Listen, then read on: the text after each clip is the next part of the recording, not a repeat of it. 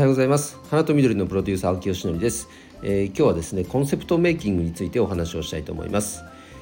うんとまあコンセプトメイキングなんて横文字で言うとなんかかっこよく聞こえるかもしれないですけど簡単に言うと要はどどういうあなたは何屋さんですかってことですよね。わかりやすく言うと一言で言うならば。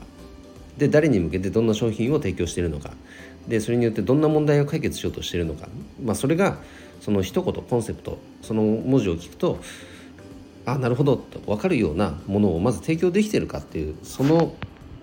重要性についてですねお話は。これえっ、とねもう本当に今更ですよね。本当何やってたんだかって感じなんですけど。なんかうんとまあ、マーケティングマーケターと言われる人って、まあ、いろんな人がいると思いますけど僕はとある方のちょっと YouTube を見てでその YouTuber の方ってビジネス系 YouTuber の中では多分ここ最近めちゃくちゃ多分日本でもトップクラスに伸びてる人なんですね。でその人がじゃあなぜそのように成長を遂げてるかっていうと実はとあるマーケッターの存在が陰にあると。でそれの紹介があったんでそのマーケッターの方の、えー、YouTube とかをえー、拝見させていただいたんですけどももうぐさぐさ刺さりまくりでして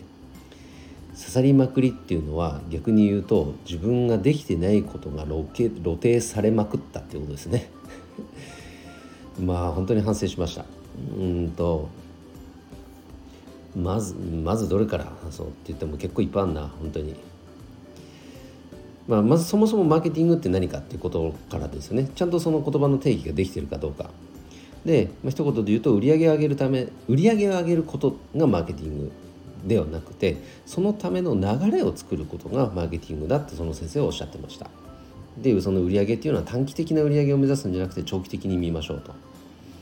で優秀なマーケッターっていうのは基本営業ができますよねと。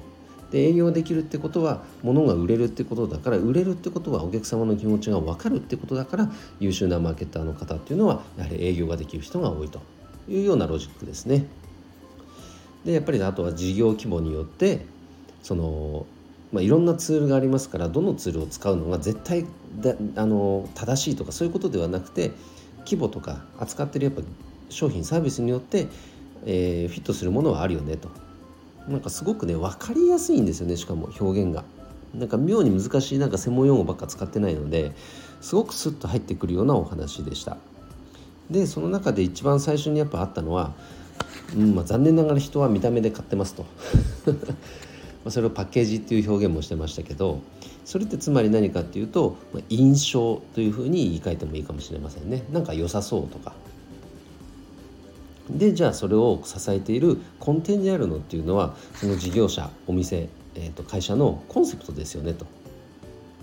うん、いうふうに言ってたんです。例えばまあパン屋さんの話とかで言うと分かりやすいですね、まあ、美味しいパン提供するって言ってもそんなんみんな美味しいしってなるじゃないですか。けどもえ、ー、とまあ、ひしめく中でうちはもうカレーパンに特化してますとかメロンパン専門店ですとかっていうと一気にそれだけで差別化できますよね。まあ、そういうことをこのマーケティングの先生はおっしゃってるわけなんです。じゃあそれを自分ごとに当てはめた時にまあブレブレだっていうのがよく見えてきました。うん。でその強みを生かすためにもとにかくね絞りましょうっていう言い方をされてるんです先生はでその絞るっていうことはよく聞きますけどもじゃあどどのように絞るかっていうと例えばそれはターゲットを絞るっていうこともそうですしジャンルを絞るってこともそうだしあとは地域を絞るでこれどれかにま絞るべきだというふうにおっしゃってるんですね。でその時に絞る時にまず重要なのはあとはその市場というものが、どれだけあるのかっていう把握をすること。まあ、市場っていうのはじゃ何かしらね問題とか悩み抱えてる人っているじゃないですか、まあ、ビジネスってその問題を解決することもビジネスなのでじゃその規模っていうのがどれぐらいあるのかって話ですよね。で例えば人口が100人しかいないのにその中にあのパン屋さんが10店舗もあったらもうそのだそれだけでレッドオーシャンじゃないですか。それは厳しいと。だったらでもどうしてもパン屋さんやりたいんだったら何か専門性を持たせたパン屋さんやった方がいいですよねとか、まあ、要はそういう話ですね。いや勉強になりますね。もうなんかねそれだけで一気にあじゃあ今やってるその提供してる商品サービスがいい悪いではなくてその打ち出し方が間違ってんなっていうね反省点がいっぱいありました。